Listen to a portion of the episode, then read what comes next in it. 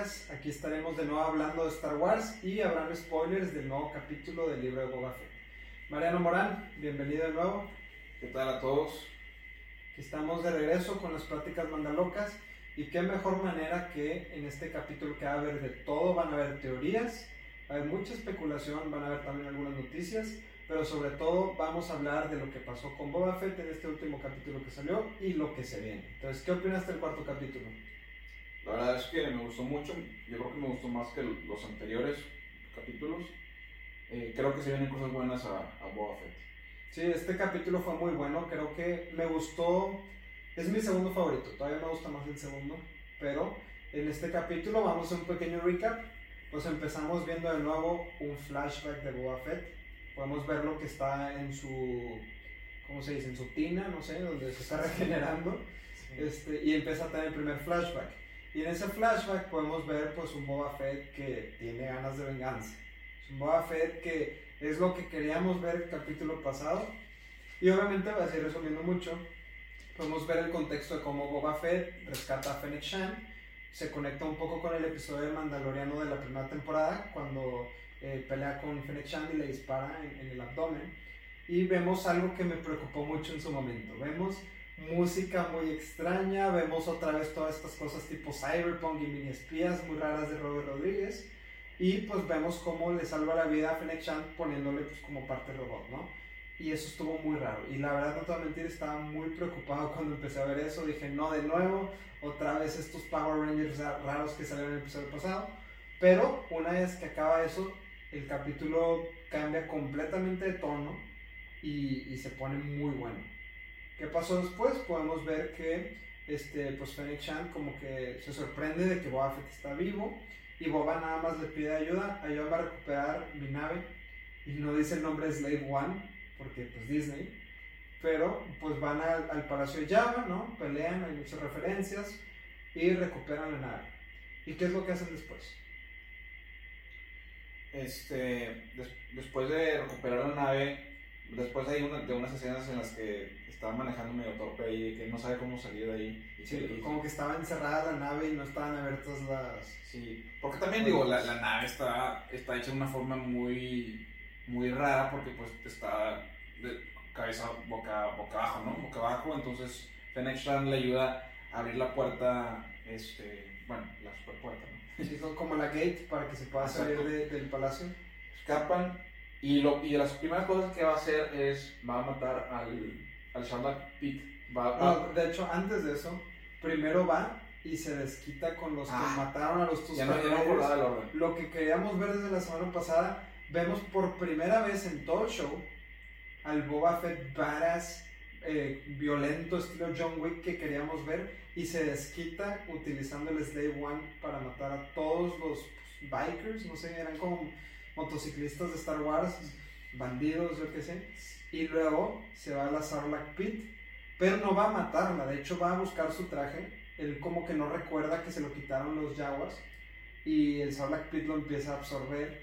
Y luego tenemos uno de los mejores momentos de Star Wars.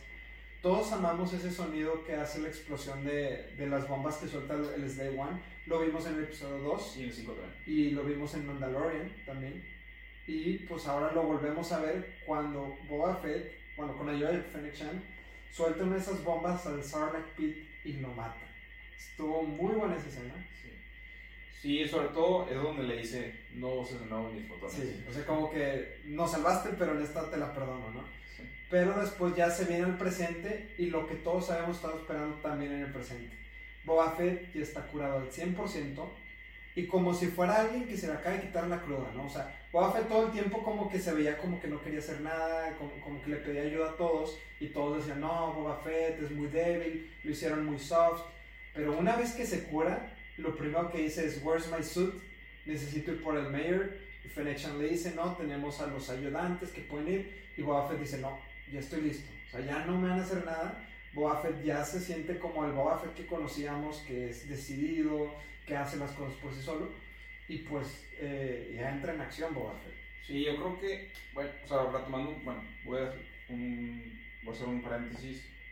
Creo que algo que, que se le puede criticar a Disney es que batalla para, para toma- tener el personaje que, que está tratando. Por ejemplo, vemos en Spider-Man que batalló mucho para ser un Spider-Man. Vemos que en Hawkeye parece, como dicen en una serie de que no es de Hawkeye, sino es una serie que es del personaje secundario. De Kate Bishop. Ajá, Kate Bishop. Entonces es el Kate Bishop with, eh, Pero también para la defensa de, de esa, Kate Bishop también se llama Hawkeye. Y, y, esta, la serie es más como el origen de Hawkeye de ella que una de Hawkeye Hawkeye. Sí. Pero sí, entiendo. O sea, a, a, lo que voy es que Disney batalla para hacer una historia según los personajes que sí, tiene. como que busca darle su propio take a los personajes. Y a veces no queda tanto, pero y creo que es lo que algunos se preocupaban de, de esta serie de Boba Fett, que no parecía un Boba Fett. Sí. Y, y, ahora es donde ya estamos viendo que sí es Boba Fett. O sea, es que siento que también lo hicieron adrede. Porque incluso en, en algún punto, eh, en el flashback, Fennec Shang le dice, los Tuscans te hicieron soft. Y él les dice, no, me hicieron más fuerte. Y, y, es algo que hay que entender todos. Todos nos encanta el Boba Fett, que era muy parecido al personaje del Mandalorian, que es como solitario, habla muy poco, nada más mate, mate, mate. Pero, eh, al igual que como vimos con Mando, el personaje evoluciona, se da cuenta que es más fuerte teniendo una tribu Incluso le iba a decir a Fennec Shan de que yo ya era parte de la tribu y planeaba dejar de ser un bounty hunter. Cuando los matan, él se da cuenta eh, de que lo que aprendió la tribu lo hizo más fuerte y ya no es tan, por decirlo así, reckless, ya no hace todo sin pensar. Boba Fett se volvió una persona como más sabia, que no está tan cerrado a, la ayuda. Y, y podemos ver ese crecimiento del personaje, pero una vez que ya se recupera físicamente, el, el, hecho de que quiera creer en trabajar en equipo y tener honor y todo eso, no le quita el que es un gran peleador, ¿no? Sí, yo creo, y eso es algo que comentaba, creo que fue en el episodio pasado, que decía que me hubiera gustado ver los skills de él contra, contra el Wookiee, que tú me dijiste, no, es que no es cualquier Wookiee. Sí, no es cualquier Wookiee. Y de hecho, ¿qué creen? Yo que dije el capítulo pasado, pues ya adelantándonos un poquito, vemos a Black Chrysanthemum y, y, recuerdan que pues mencionamos que fue algo decepcionante, que nada más como que peleó un poquito, pero no hizo nada y se fue. Bueno, como yo lo predije, va a trabajar con Boba Fett. Es el pulpo Paul. Sí, sí, es el pulpo Paul. Este, predije, se fue, pero como que parece que le debe algo a Boba Fett. Y antes de que Boba Fett le ofrezca trabajar juntos, podemos ver que por fin una escena del Wookiee de Black Crescent destrozando gente. Lo que yo entendí, porque aún no estoy tan seguro, está tomando y como que no sé si se le subió o algo. Pero, pero, vio que estaban estos como de la misma raza de Bosk, que son como lagartijas, que hay que mencionar en contexto, los Wookiees odian a esa raza porque son los que, los, ¿cómo se dice en español? Los que los tienen de esclavos y tratan mucho a los esclavos. Entonces tiene un odio por ellos. Entonces vemos a Black están tomando, yo pienso que como andaba tomando y luego vio a esa raza, como que le dio los recuerdos de Vietnam y dijo, voy por ellos. Entonces lo que vemos es que Black Chrysanthemum ataca como a tres o cuatro tipos de esos, los empieza a destruir, a lanzar, a todo tipo de cosas. Y uno, se, y uno le...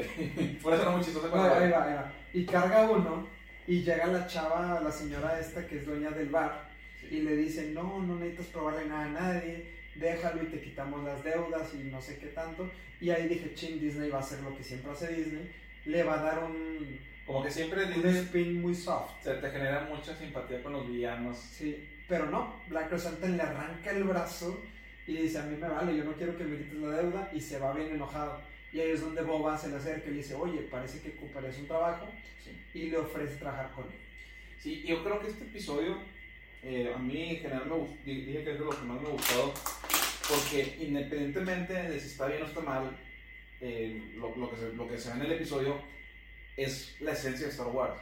Y, y me gustó porque rompen con esos límites de Disney, que son límites que han hecho que, las, algunas series y películas no, no lleguen todo su potencial. Y el límite es que se dice, eh, bueno, es ese como chiste de que en Disney nadie muere. Y, y, ese chiste de que en Disney no, no, puede haber ningún villano, que hasta los villanos son buenos. Sí, pues eh, de hecho, ahorita últimamente estaban sacando Cruella y quieren sacar películas de villanos siendo buenos. Pues como Maléfica, o sea, Maléfica es la culpable, no es la víctima, ¿no? Entonces, creo que es algo que, que este episodio rompió ese, ese, ese, como la misma línea. Y en este episodio... Pero, pero, también hay que mencionar que Boba Fett no es un villano, o sea, Boba Fett es un bounty hunter. Sí.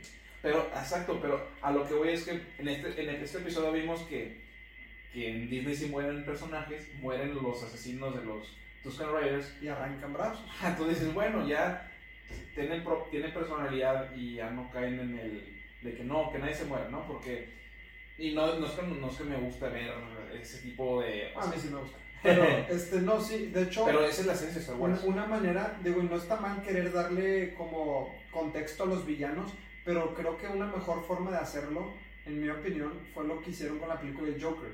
Porque trataron de explicarte cómo el Joker se vuelve el Joker. Y no te están diciendo que no sea el villano, nada, te están dando el contexto de por qué es el villano. Sí. En vez de tratar de hacerte decir, no, no es el villano, es la víctima, no, es la víctima y aparte es el villano. Sí, yo creo que hay una diferencia entre querer generar simpatía por el villano a decir, bueno, o sea, explicarte el origen del villano y decir, es un. Sí, o sea, es un. No, no, quizás no tiene la culpa de lo que le pasó, pero sigue siendo un villano, o sea. O sí, o sea, no, no, no minimiza, o sea, es, es el problema que, que a veces Disney últimamente como que tiene miedo de generar villanos, como que piensa que el villano es algo muy, muy fuerte, entonces quiere generarte, no, pues que todo el mundo es bueno al final del día. O que le das una le das una, una dosis mágica y ya se vuelve bueno. Sí, ya Y por ejemplo, yo creo que algo parecido pasó con Star Wars. Darth Vader era un villano y con el contexto de las precuelas te das cuenta de su origen, pero sigue siendo un villano. O sea, no, no, no dices, ay, pobrecito es Anakin que se le murió Padme cuando ves el episodio 4. O sea, dices, es Darth Vader, ya no es... O sea, él tomó la decisión de, de hacerse malo. Sí. O, sea, o sea, obviamente tiene sus traumas y todo, pero él tomó la decisión de pues, darle lealtad al emperador, al imperio, de volverse un Sith.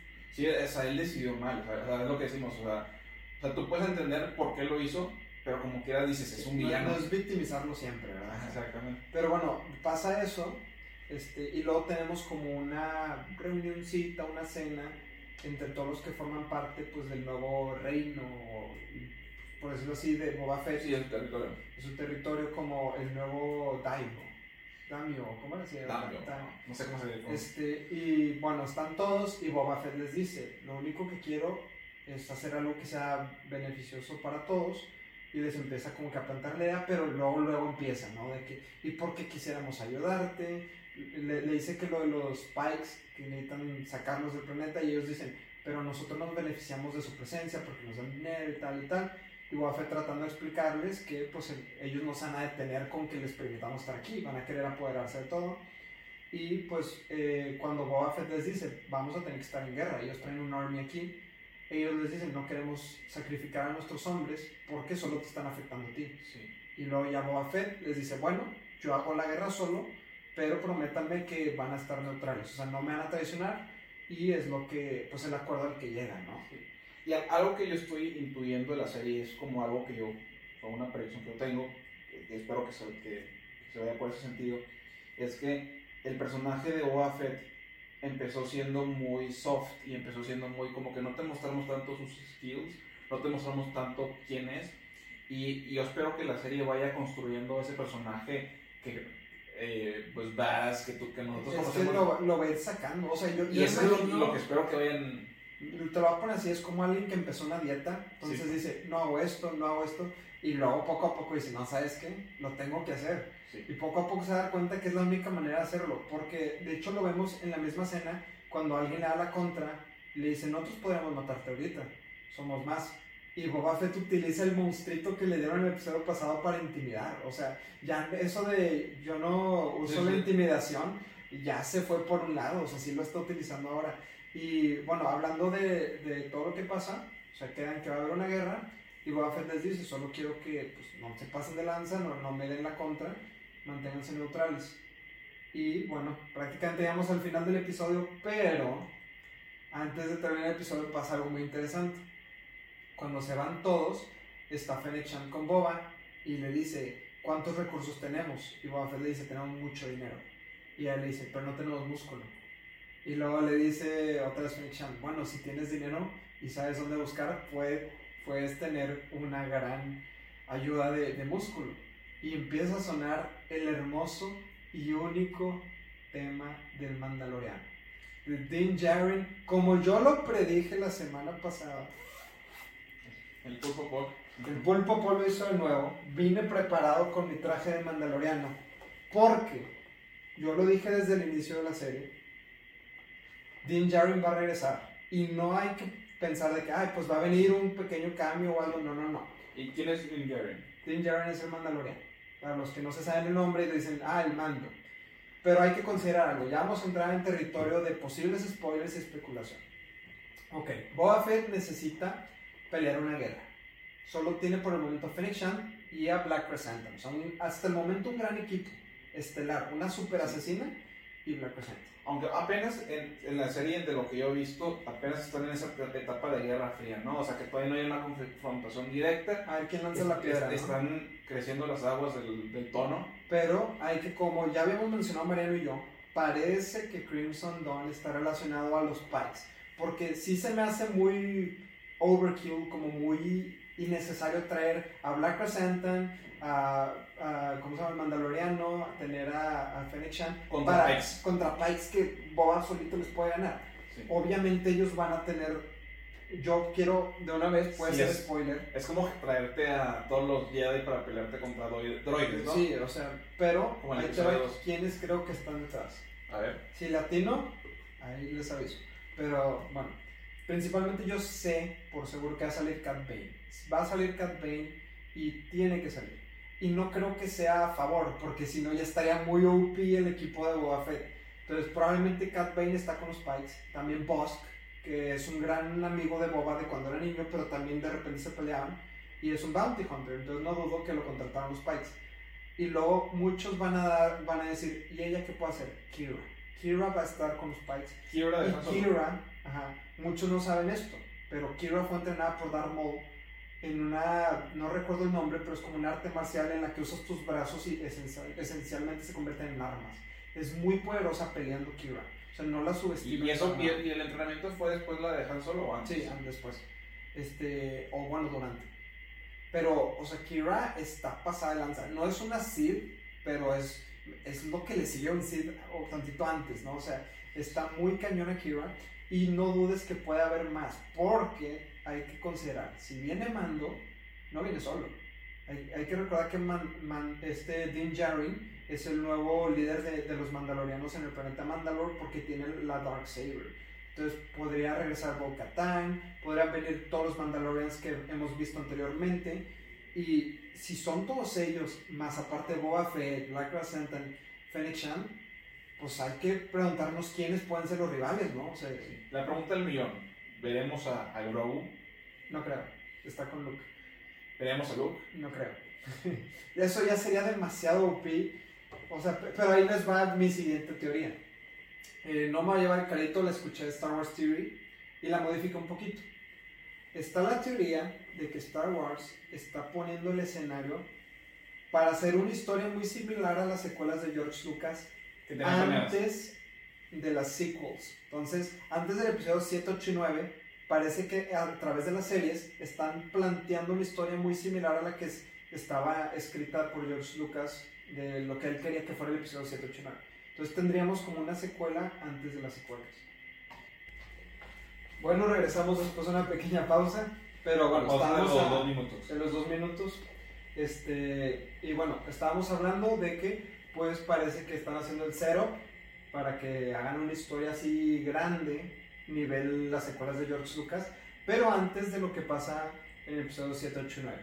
Sí, de hecho, a lo mejor a los que no saben, antes de que salieran la- el episodio 7, 8 y 9, habían escrito muchas historias, eh, autores cercanos a George Lucas como Timo- Timothy Zahn, y habían escrito secuelas de la familia de Luke, de los hijos de Luke. No, pero ojo, están esas, pero... Ah, Hay otras, ¿no? No, o sea, esas son como, por decir así, el equivalente a series basadas en, en la- las secuelas, pero George Lucas sí escribió secuelas. O sea, sí tienen todo planeado lo que hubiera pasado en sus secuelas y estos actores se basaron en eso para, actores, autores se basaron en eso para escribir libros como dándole continuación a lo que hubiera pasado, pero ellos como tales no escribieron las secuelas. Sí, entonces estos serían como uno- episodios intermedios entre el 6 y el 7, ¿no? Sí, y de hecho, como lo mencionamos, creo que en el primer capítulo de Pláticas Locas, o sea, no dudes que John Favreau y Dave Filoni le van a dar el contexto suficiente para que valga la pena la 7 8 y 9. O incluso puedan hacer una especie de flashpoint y decimos, en verdad, No, no pueden hacer eso. Pero sí, o sea, porque si lo piensas, o sea, ahorita, como tú dices, como que las aguas están calmadas, incluso pensamos, ¿cómo es posible que solo hay siete capítulos de Boba Fett y está muy calmado lo que está sucediendo hasta el momento? Vamos a la mitad. ¿Y, y ya confirmaron que nomás van a ser siete? Sí, o sea, para esta temporada. Para esta temporada. Pero, o sea, si era como que vamos a media temporada y no ha pasado casi nada. ¿Qué está pasando? Se me hace que están haciendo un setup algo muy grande que se va a conectar entre las series. Pero muy grande, porque si te fijas, incluso podrían conectar a Thrawn con, lo, con Crimson Dawn y lo que está pasando con los Pikes. O sea, yo siento que va a ser algo muy grande. Sí, esa es de las, las ventajas que tiene Disney y sobre todo Marvel, que Marvel sabe conectar muchas cosas. A veces lo hacen en, exceso, o sea, que conecta todo en, exceso. Pero creo que Star Wars lo está haciendo bien, ¿no? sí, o sea, eso, o sea, eso de, ah, ¿te acuerdas de esa película que muchos no quisieron ver, tan Solo? De que, pues aquí te traemos porque eso es importante. De hecho, que, cancelaron la secuela de Solo y muchos tienen la teoría de que lo están poniendo en las series.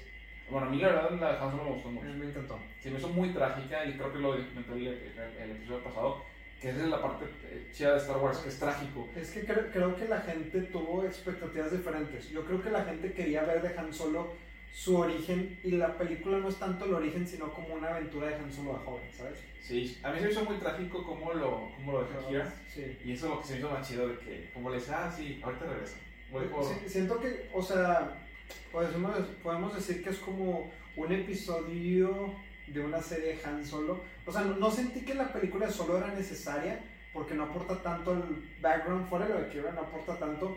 Pero está chido porque es como ver a Han Solo de joven, ¿sabes? O sea, no es una origin story, pero está chido ver a Han Solo de joven. Digo, salvo el droide que estuvo un poco eh, más. pero fuera de eso. Incluso ese me dio risa. bueno, fuera del droide, a mí se me hizo una película muy padre porque te pone, te pone en contexto muchas. Este, o sea, cómo es la personalidad de Han Solo de no, de no confiar en nadie, porque ahí... Y desde joven. Y, y ahí pues porque Han Solo, antes de la... Bueno, al inicio, es un Han Solo que, que confía mucho, ¿no? Pero sigue siendo Han Solo. O sea, y, vas viendo cómo se desarrolla su personaje de confiar en todo el mundo a... a, mi, a, me cuido la espalda, ¿no? Me cuido la espalda, no confío ni siquiera en los que están conmigo. Y, y, y, vas viendo cómo se hizo...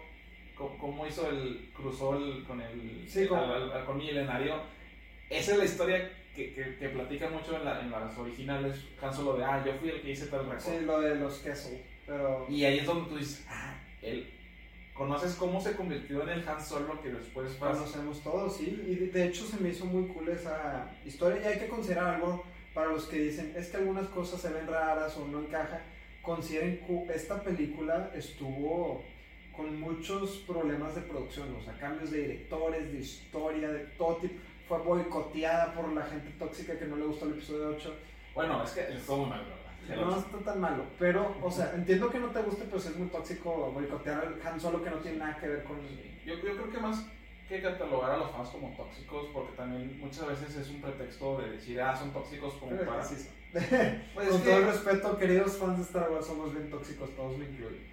O sea, que yo pienso que más allá de si son tóxicos o no, yo creo que es un error meterse con los fans. Y muchas veces los directores eh, quieren desahogar sus frustraciones y sus fracasos acusando a los fans y es como que los fans quieren ver algo chido, ¿no? No, pero, ahí te va, ok, tú dices que se quieren, pero en ningún momento Ryan Johnson dijo eso, de hecho fue el, el de Han Solo el que dijo que fueron los fans, y si es verdad, boicotearon la película de Han Solo porque no les gustó otra, pero no tiene nada que ver Han Solo, ¿sabes? O sea, es como si yo compro una pizza, no me gusta y voy al McDonald's y les digo no compren esta hamburguesa. Bueno, pero es que en cierta forma no están tan desconectadas, o sea, ambas son de Star Wars.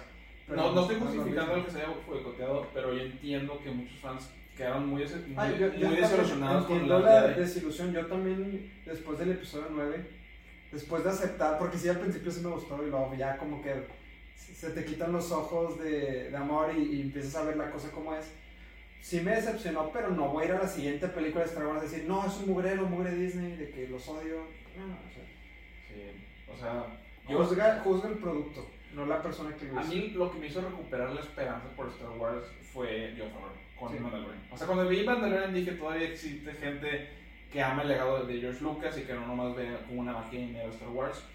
Bueno, que también George Lucas... Es que ahí te va. George Lucas también veía... Yo creo que y me va a meter en problemas porque a veces Warner me invita a algunas películas, pero hay una diferencia entre Warner y Disney muy clara. Disney no odia Star Wars. Yo creo que ellos aman Star Wars, pero son tontos. O sea, con todo respeto, no son tontos, hasta, la, no, como que son ingenuos al momento de utilizar la, la, pues la, marca, ¿no? Como que no la saben utilizar, pero no, no lo hacen con el plan de me quiero echar a los fans. Es, es totalmente accidental. Muchos le tiran a, a, Kathleen Kennedy, ella ama Star Wars, ella estuvo incluso cuando George estaba. El problema es que ella no sabe manejarlo. Pero Warner es diferente. Warner sí es, ah, les gusta el Snyder Cut, bueno, lo vamos a cancelar. Ah, les gusta este director, ah, les gusta Batman y Superman, eh, o sea, los vamos a quitar y vamos a poner a Batman y Superman. O sea, sí, sí son más como más rencorosos, más directo contra el fan. Y, y, yo siento que Disney más inocente. O sea, yo, yo no creo que hicieron el episodio 8 con ganas de fregarnos, sino trataron de hacer como un cambio en Star Wars para innovar, no les salió.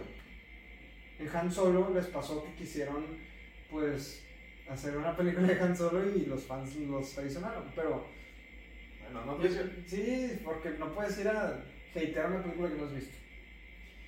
O sea, puedes tener expectativas bajas después de haber visto pues, películas muy, muy ¿No te gustaron? Ajá.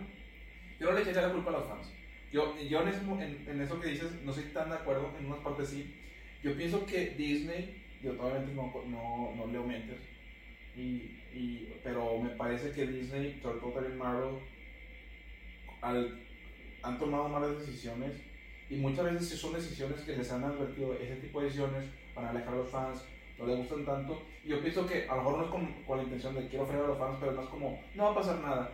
O sea, como que vamos a seguir siendo lo que somos. Y muchas veces la gente le dice, es que a los fans les gusta cierto tipo de contenido, les gusta esto, ve los ratings, ve lo que les gusta, ve, ve las cosas que compran y muchas veces no les importa y piensan que no va a pasar nada. Yo pienso que va por ahí el tipo de malas decisiones que ha tomado Disney, de que piensan que, que, que solamente por ser Disney, por, tener, por vender Star Wars, por vender Marvel, la gente va a venir y va a seguir comprando. Sí, no, o sea, yo, siento, ajá, yo siento que es un entre eso, porque tampoco creo, o sea, hacen malas decisiones, pero son las mismas que habría hecho George Lucas. O sea, tampoco hablemos como que Disney ve Star Wars como una vaca de dinero y George Lucas no, o sea, Seamos honestos, George Lucas es el rey de exprimirle dinero.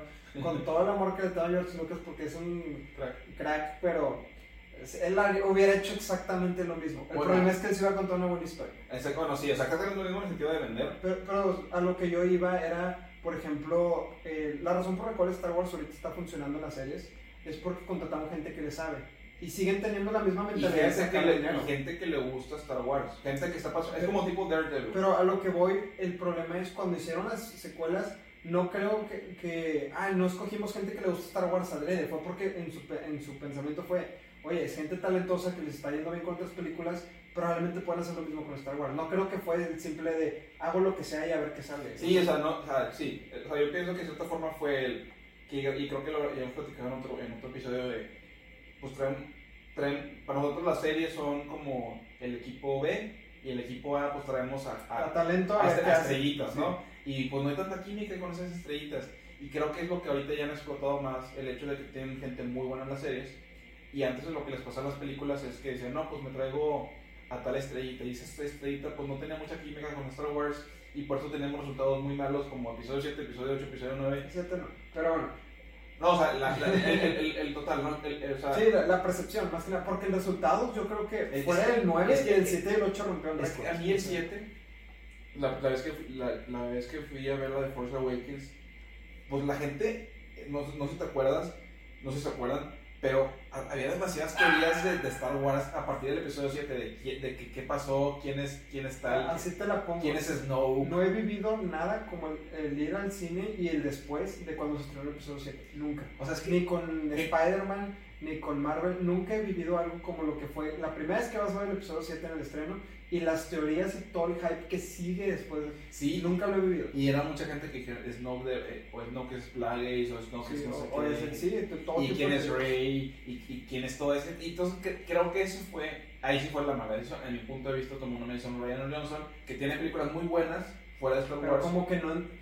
Es lo que yo, mucha gente dice lo de Star Wars, yo diría no entiende Star Wars. Con todo el respeto, yo sé que él es fan de Star Wars, sí lo ha dicho, él le gusta Star Wars, pero siento que no lo entiende o sea, siento que, porque, y se vale, ¿eh? o sea, hay gente que le gusta Star Wars por razones diferentes. Tú y yo somos un caso. A ti te gustaba lo de la política en Star Wars, A mí se me hace lo peor que pueden haber hecho es las precuelas de política. Sí. Pero te puede gustar Star Wars por una razón y sigue siendo Star Wars. El problema es que él quizás lo que le gusta a Star Wars no, no es lo que le gusta a la mayoría. Sí, igual le gustaba nomás la música de Star Wars. Sí, o sea, hay gente que, que de plano cree que Ryan Johnson odie Star Wars. Yo siempre lo defiendo porque creo que es un gran director. No es que odie Star Wars, nada, no lo entiende igual como la mayoría tenemos esa percepción de Star Wars. Sí, o sea, a mí me parece que.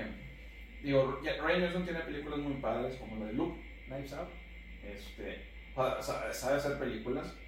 Creo que simplemente es como cuando uno juega FIFA y juega el Ultimate Team. Puedes tener estrellas muy chidas, pero no hay química entre ellos. Entonces, sí, no, no hay- creo que Digo, Ryan- se vale, el mismo caso de George Lucas, digo, él es un crack haciendo historias, pero no es el mejor dirigiendo.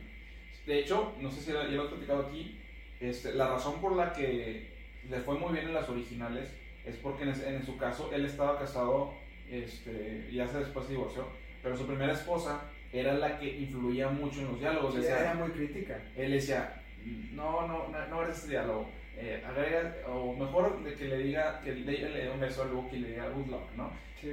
Este, él cuando todavía no se creando, ¿no? Porque, eh, que no sabían en ese entonces, hay que el- mencionar. el ¿no? Se sabía, eh, o sea, lo de que el padre de Luke era Darth Vader y que eran hermanos, eso fue después. O sea, Sí, entonces la razón por la que los diálogos de los originales son diálogos muy orgánicos que dices, ah, pues sí son naturales. y los de las precuelas son Son de que- muy cheesy, I think y so, dan ¿no? cringe y Que de hecho esta... a hacer pensar que son malos actores, pero no son Y de ellos. hecho Natalie Portman después, últimamente ya con todo este tren, a veces ya se ha sumado a decir, no, es que realmente me sentí muy incómoda. Y a lo mejor sí le entiendes que se sintió cómoda grabando las, las precuelas, porque pues los diálogos son muy creepy, ¿no? O sea, Son- son- es el peor romance que he visto en mi vida. El romance de Anakin y Padme funciona en Clone Wars, pero si lo ves en las precuelas, hijo, o sea, como que la nada dices, ah, de que... tienen más química Finn y Poe que Anakin y. Pero bueno, no, no son los actores, es que de hecho ya nos salimos un poquito tema, pero hablando de actores, Hayden Christensen recibió mucho hate por las precuelas porque qué mal actor es, que qué mal Vader. Pero es un muy buen actor. El problema es que no le ayudan lo que le dieron para trabajar. Es como este, ¿cómo se llama? Nicolas Cage, o sea, hace o películas muy buenas o películas muy malas. No, y pues el mismo, ¿cómo se llamaba este? Se me fue el nombre. Este, ah, James Franco. O tiene una película muy buena, o tiene las peores películas de la historia. Este vato no tiene in between, güey. O sea, o hace una muy buena o una pésima.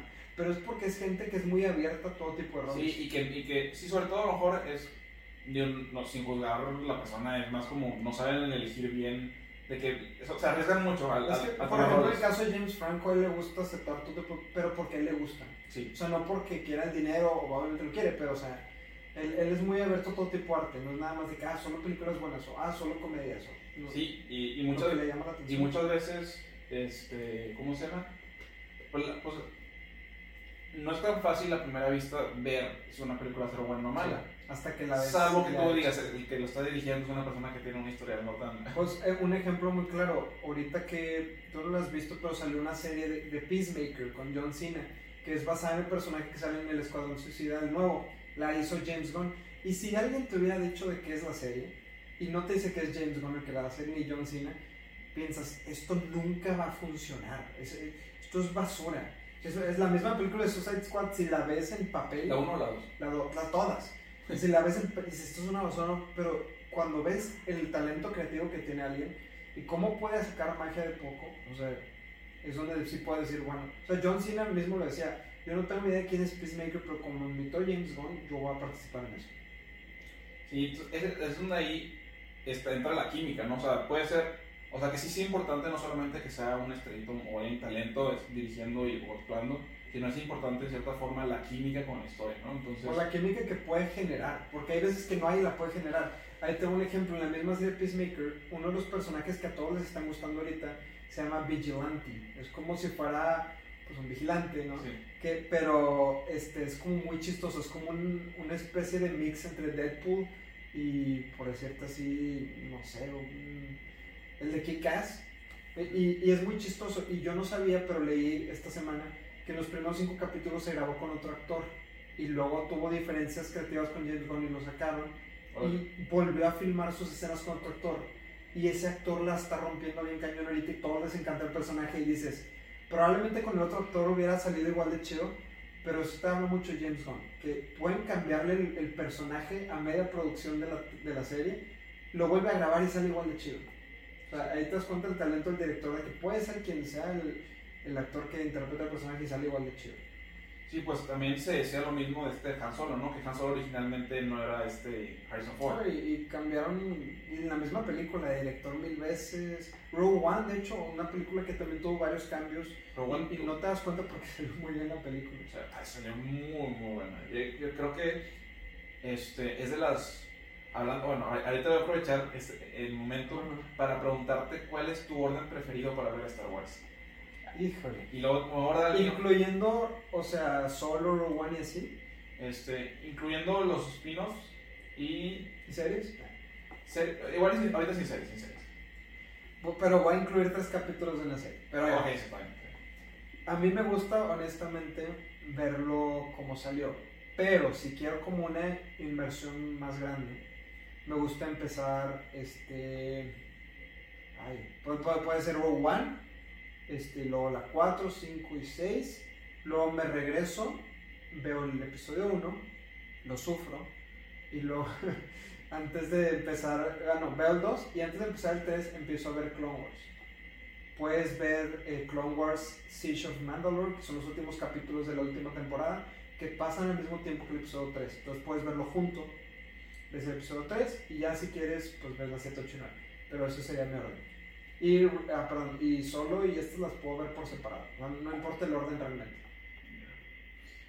El mío, este, que no, no sé si ya tengo uno en específico, no sé si ya lo he propuesto, es, es empezar con Row One, luego te vas al episodio 1, luego episodio 4, episodio 2, episodio 5, episodio 3, O sea, episodio como 6. Boba Fett, ¿no? O sea, de que con flashbacks, casi casi. Sí, es un, en cine se, se, se llama el, ¿cómo se llama? El empezar a, la mitad, es in media res, a la mitad de la cosa, y vas y te vas viendo, te vas viendo las, cifras, las flashbacks, y genera una especie de hype, porque vas viendo el presente y lo vas, te vas regresando, ¿no? Así como tú dices, O sea, entiendo, está chido el concepto, pero no lo haría.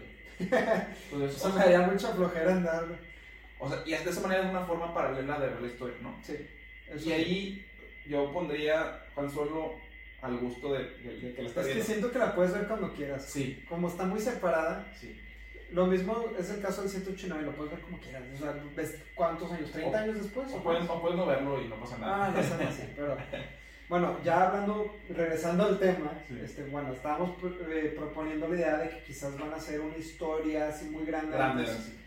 Este, ¿tú crees que eso le puede dar el contexto suficiente? O sea, Yo creo que te falta más. O sea, yo pienso que para que puedas generar una, una especie de películas intermedias entre el 6 y el 7, hace falta más que solamente Mandalorian y, y Boba Fett. ah, no, pero estamos hablando de que va a salir Ahsoka, va a salir Kenobi, va a salir Ah, la sí. nueva temporada de Sí, Mandalorian. o sea, pero, o sea, yo pienso que todavía no están listos para que para, o sea, todavía no se prepara todo, pero Pero, sí, pero ya imaginando, no sé, no sé cuántos años les va a tomar, pero digamos que en seis años, cuando ya pasaron muchas cosas, ves un escenario donde puede pasar como con Clone Wars, de que ah, ya, me- ya como que tiene más sentido la 7, 8 y 9, ¿no? O sea, u- una cosa que yo te mencionaba es que pues había la historia en la que Luke es clonado y tiene que pelear contra el otro Luke. el- ¿Qué hace es que le incorporan esa historia con eso de que querían clonar y cosas así en Mandalorian en la segunda temporada, o en la primera, no recuerdo.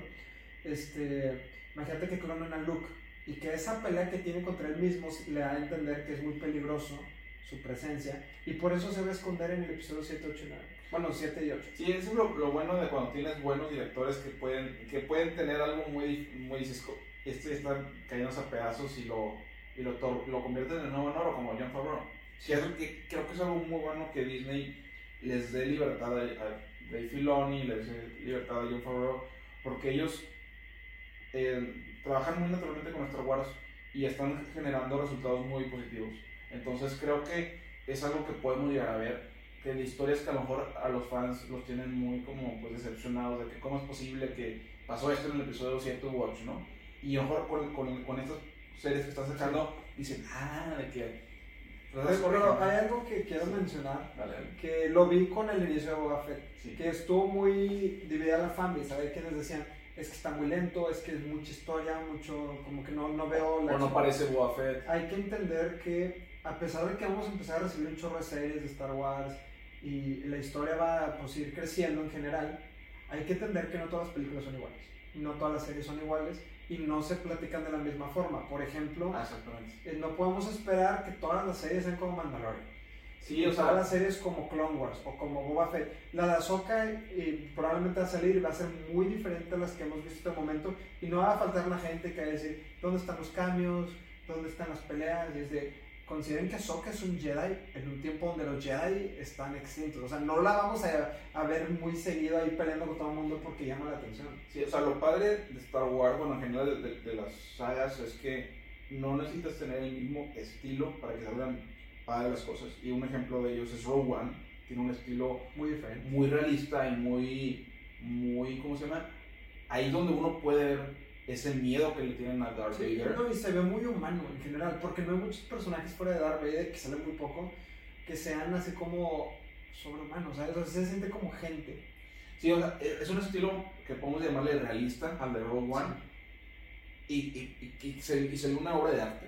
Uno ve Mandalorian y es un estilo un poco diferente. Es como también es más de vaqueros. y te- como Cowboy, sí, exactamente. Y es una obra de arte. Entonces, para que, salga, para que algo salga muy bien, no necesitas repetir la misma fórmula como tipo Marvel. por De ejemplo. hecho, vamos a, algo que me di cuenta eh, hoy que estaba pensando un poquito en la película de Spider-Man. Aplicaron algo muy similar a lo que hizo Boba Fett, en el sentido de te presentan las dudas que tienes del personaje. Por ejemplo, todos tenemos la duda Disney va a ser soft a Boba y que lo van a hacer muy bonito y que todo lo hace bien. Y así nos lo presentan. Y Spider-Man, ah, es Iron Man Jr., no puede hacer nada solo. Y nos presentan a Spider-Man de le pide ayuda a Doctor Strange, no puede hacer nada. Y no parece Spider-Man. Te muestran al principio de Spider-Man y a Boba Fett lo que te preocupa del personaje y luego a mitad de la, de, de la serie y de la Uh. película te muestran lo que quieres ver. O sea, y eso es una forma muy válida de hacerlo. Sí, y, y- y no, no por casualidad está John Favreau, que es Happy Hogan en Sí. Spider-Man.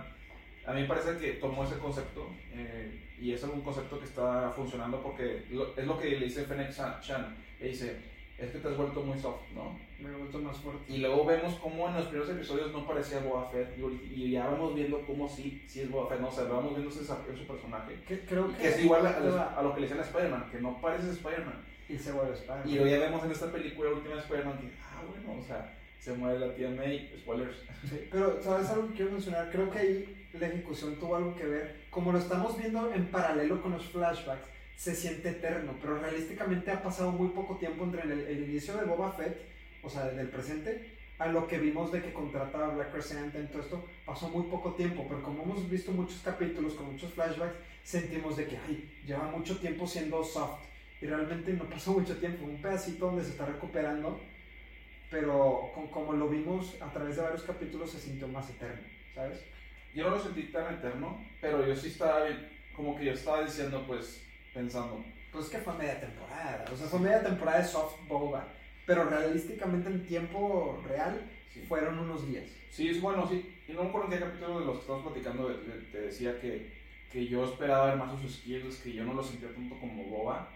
Como que ni que, de hecho ni había disparado, y creo que todavía no dispara ni un solo Sí. blast. Y, y creo que es algo bueno que, que están rompiendo esa línea de Disney, que porque Disney tiene esa mala fama de que no, nadie se muere, de que todos Todo está de que hasta los villanos son buenos y que los villanos son amables y que nadie puede ser así rudo. Y creo que Star Wars está sacando, como dicen muy, muy cancheramente, está sacando el fierro y está y uno, y uno está viendo que Star Wars sí es Star Wars y que tenemos esa esencia este, de quién es Boba Fett y que su personaje no se está diluyendo, que sino que Sí, está creo que mantuvo la esencia en general de Boba Fett. Digo, es que también a la vez es bueno y malo, pero como no hablaba mucho y no sabía mucho su pasado, pues todos nos dimos una idea de él. O sea, quieras o no, todos pensamos cosas que igual eran irrealistas. Es como, como tú decías la otra vez, que la- antes de que se quite la máscara, bueno, que antes de que se quitara la máscara a Kylo Ren, teníamos una imagen así muy de que, ah, Kylo Ren. es un Sith bien pasado de la... Y resulta que es alguien que está en conflicto entre ser bueno y ser malo, y lo cual es muy interesante, pero como que todos queríamos ver a otro Kylo Ren. Entonces como que ya estás condicionado, quiero esto, y a pesar de que te están mostrando está medio chido, no lo aprecias igual. Sí, o sea, cuando le quitas el, el- el casco a un personaje, Te cambia para siempre. o sea, como que ya, ya no, no le tienes a lo mejor el mismo miedo, slash respeto, porque ya lo humanizas más. Pues, pues como la lucha libre, o sea, cuando un luchador perdía la máscara, a pesar de que es el mismo luchador, ya no es lo mismo, o sea, ya... Sí, y por eso en Mandalorian veíamos mucho e, esa regla de yo no me quito el casco, ¿no? De mando, de que yo no me quito el casco, yo no me puedo quitar el casco. Y, y fue un shock cuando, cuando ya se, se quita el casco y dices, de que wow, o sea, como que ves ese desarrollo de su personaje. Y de hecho, para la gente que se dice, ¿por qué Boba se lo quita? ¿Por qué Bo Katan siempre se lo la regla de no quitarse el casco fue después de la purga, que pasó después de la Orden 66. Estaban cazándolos, entonces, como para mantener la percepción de que son muchos Mandalorians, nadie se lo quitaba. Entonces, como no sabían quiénes eran, pensaban que eran muchísimos. O sea, era para no verse débiles. Y, que no supieran de qué son los mismos. Pero, por ejemplo, Bo-Katan se lo ha quitado, el mismo Django, ahora Boba. Y además había eh, había como que dos, facciones, ¿no? Los puritanos que decían de que no nos podemos quitar nunca el casco y los que decían de que ya no pasa nada, ¿no? Sí, eran los que eran un poquito más eh, civiles, digo, más, ¿cómo se llama? Sí, pues más, moderados, ¿no? Sí, y luego están los que eran pues, guerreros que siempre querían pelear y creían que todo lo pueden conseguir con violencia. Pero bueno, o sea, sí tienes razón en eso porque es como, eh, hablándolo en nuestro medio, nuestro nuevo medio que es YouTube y todo esto de las redes sociales, Pasa cuando un youtuber nunca muestra su cara y lo hace un face reveal, te cambia tu percepción de ese, porque a lo mejor tú te lo imaginaste de alguna forma o por la voz y luego le ves la cara y es, diferente. Sí, es lo mismo con, un libro, ¿no? O sea, cuando lees un libro que no tiene dibujitos y luego ves el dibujo o ves la película. Y dices de que yo, yo lo había pensado diferente, ¿no? Es, y, y, muchas veces esa es expectativa que genera, ¿no? Entonces, creo que de cierta forma el hecho de, bueno, este Boba Fett ya había salido en Mandalorian y lo vimos ahí que también salió con Fennec eh, Que de hecho un, plot hole que sí dejaron. Si era tan débil, ¿por qué pudo destruir a todos los Stormtroopers sin sudar ni nada? Eso sí. tenemos muchos skills ahí. y luego resulta que está en rehab, pero bueno, ahí se las dejamos pasar porque estuvo cool ese. Sí. Sí, y, mi preocupación principal del, del, episodio pasado que era, pues es que no pudo ni siquiera meter las manos al fuego con este, con el Wookiee de Black Crescent. Sí. Y ahorita ya vemos que... Pero también, como sigo repitiendo, lo agarraron después de que estaba sin traje ni estaba en calzones el vato, o sea... Pero vamos a especular ahora sí sobre lo de Mandalorian, porque ya estoy disfrazado de todo, no me hagas caer en ridículo. Ok, ¿qué crees que está pasando con Din Djarin? Porque hay teorías de que, que si ya tiene pintura su armadura, o sea, o que si... Porque hay que considerar, tienen de prisionero a este Moff Gideon, que es este Giancarlo Esposito no, lo tienen de. Se trató de suicidar, pero no puedo. ¿Te acuerdas? Esa, esa, me parece la mejor escena de, de, Mandalorian. Esa escena se hizo muy épica. Te habla del miedo que le tiene a Luke. O sea, como el, personaje más oscuro, el, el, que todo el mundo le tenía miedo, el personaje que nunca, no, nunca temblaba, que nunca dudaba, el, eh, o sea, el, villano, un Jedi lo hace, lo hace tener miedo. Yo creo que sabe que es Luke porque no hay muchos Jedi, entonces se quiso y me gustó y mucho. Y era el día de que venció a Darth Vader y al emperador. Sí. Y, y, se trata de suicidar y me da risa que pues le quitan el arma y le meten un, un putazo. pero, sí, este, ya hablando bien, o sea, están diferentes teorías. Muchos creen que quizás pues Gideon está capturado y no es como que el imperio va a decir, bueno, lo capturaron. Yo creo que van a tratar de recuperarlo. Entonces pueden pasar diferentes cosas. Puede que en Mandalore... Pero ya queda el imperio, ¿no? O todavía... Los que quedan. Sí, o sea, recuerda que... Y eso puede ser también... Tú me el, uno de los episodios pasados hablabas de que un, un villano puede ser el, el género. Eh, ¿Cuál? Tron, ¿no? Ah, sí, sí, Tron. Admiral. Admirante. Admirante. Sí. Que, que no sé, que espero no equivocarme. No, pero. Que según, según el canon de Star Wars, aunque cayó el Imperio como quiera, hubo algunos que no. O sea, no cayó de golpe todo, ¿no? No colapsó así de golpe. Sí, no, y de hecho por eso se existe la primera orden de, lo poco que tuvo razón de las nuevas películas. Pero, este, sí, puede ser eso, pero lo que te digo, a lo mejor ahorita están en guerra en Mandalore porque quieren recuperarlo a él. O a lo mejor fueron a Mandalore, hay que considerar que hay pocos Mandalorians ahorita. A lo mejor tienen a Din Djarin capturado y Boba los tiene que rescatar. ¿Y, es, y el planeta de Mandalore todavía existe o...? Sí, pero estaba lleno de, imperiales, que por eso tuvieron que abandonar su, su base. Pero eh, sí, o sea, una de las cosas interesantes que podría pasar, hay, que decirlo la cosa como es, el siguiente capítulo va a ser el Mandalor, que no hay forma de que nada más le mande un mensajito y vete, ayúdame, van a ir a Mandalore a visitar a Tim. Ahora la cosa es, sería muy fácil que nada más llegue y vámonos. Entonces, pueden pasar estas cosas. Puede que estén capturados porque trataron de recuperar a, a, a Gideon y capturaron a los Mandalorians o puede que estén en la batalla, pues estén como que en guerra, pero estaría chido que lo capturaran. Y ahí te va por qué. Porque si lo capturaron, le quitaron el, el Darksaber. Imagínate que Boba lo rescata y él recupera el Darksaber. Él se volvería el líder mandaloriano, nada más por recuperarlo. Y imagínate que fuera el líder de como este, ¿cómo se llama? Del crimen, del underworld, y aparte de los mandalorianos. O sea, no, no creo. O sea, puede pasar, ¿eh? O sea, es que después de haber hecho dos temporadas se me, se me veía muy como de, ah, sí, entonces, de que todo lo que construimos en dos, en dos temporadas, en un episodio y medio para... Eh, pero ahí estaba la teoría no acabado. Para empezar, eh, Mando, Din Djarin, ya diciéndole su nombre porque pues Mando ya son varios, este, él no quería el poder, lo quería Bo-Katan pero pues este Moff Gideon le pone la trampa para que él sea el que lo vence y él se queda con, pues, con la espada y él es el nuevo líder.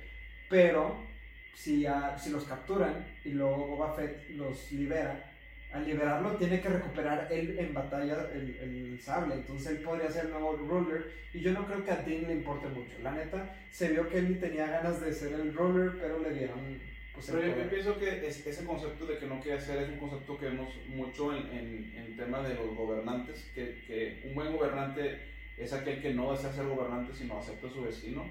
Que es un concepto que también vemos, por ejemplo, en Dune. es como el elegido. Ah, de que, de que un buen gobernante no es el que desea eh, ardientemente el poder. Como dicen esa frase de a quien desea ardientemente gobernar, a él no se lo desea. Sí, él no se lo es. Pero no, o sea, lo que yo voy, y hay una teoría de que no va a haber segunda temporada de Book of Boba, sino que él va a ser parte del Mandalorian. ¿Sabes? Y estaría muy interesante, pues un Mandalorian es que, y que trabajen juntos Boba. Sí, podemos ver muchas cosas, ¿no? O sea, a veces ese tipo de cambios de ponerte la, la canción de, de, de, Mandalorian no necesariamente significa que en el siguiente episodio va a salir. No, sí significa eso. O sea, digo, a veces lo, lo, se te diga que va a salir. Es más, lo firmo ahorita si no es. Nada, no te creas.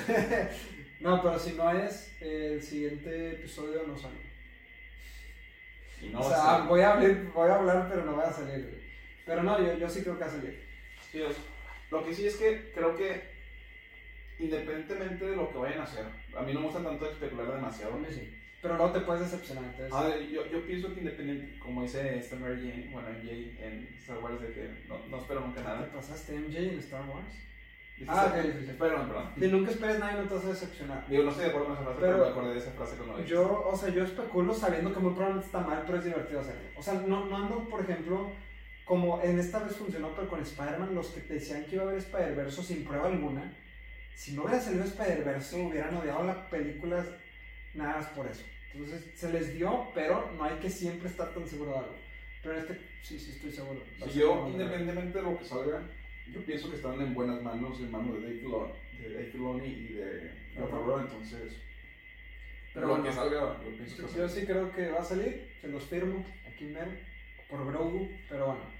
Eh, ahora vamos a hablar un poquito de las noticias y rumores que están saliendo esta semana, ya para cerrar.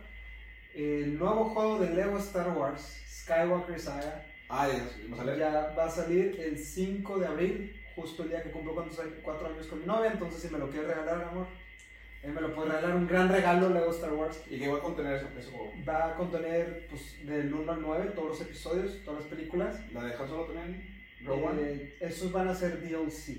Ah, sí van a salir. Va a salir como DLC, van a, no sé si como tal toda la película, pero van a haber como escenarios y personajes y skins que puedes agarrar de de Mandalorian, de Clone Wars, de Boba Fett, de lo que quieras. ¿Y en qué, cómo se llama? ¿Y en qué consola va a salir? Eh, Play 4, 5, Xbox, todos los Xbox, porque son muchos nombres, y creo que Switch, pero Switch para niños chiquitos. Pero, y eh, bueno, bueno, para niños chiquitos y para gente que tiene buenos gustos también. Gente ruca, bueno, este, rucos. no, es broma, yo también me encanta Nintendo, pero Sí, va, va, a salir, gran juego, tiene los, todos los Lego Star Wars han estado buenísimos, pero salió un trailer de gameplay, luego te lo, te lo enseño, está muy chido como innovaron bastantito en el gameplay, las gráficas están muy buenas. ¿Quién fue el que se encargó del, del diseño o del, de, de hacer el videojuego? ¿Si es muy fiel a las películas o...?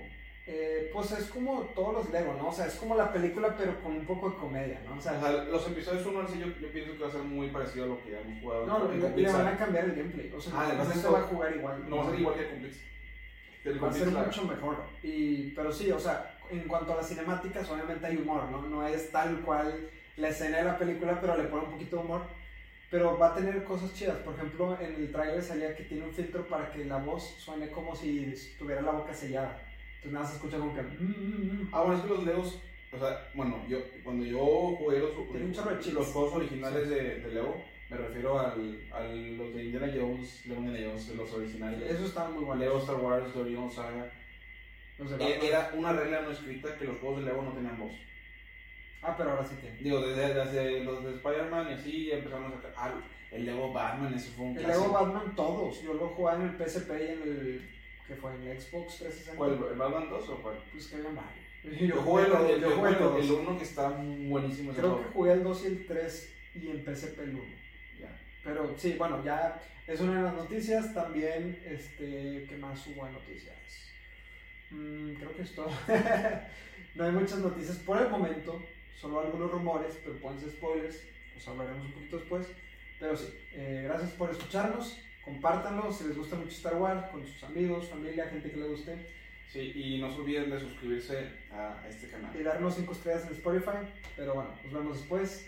Adiós.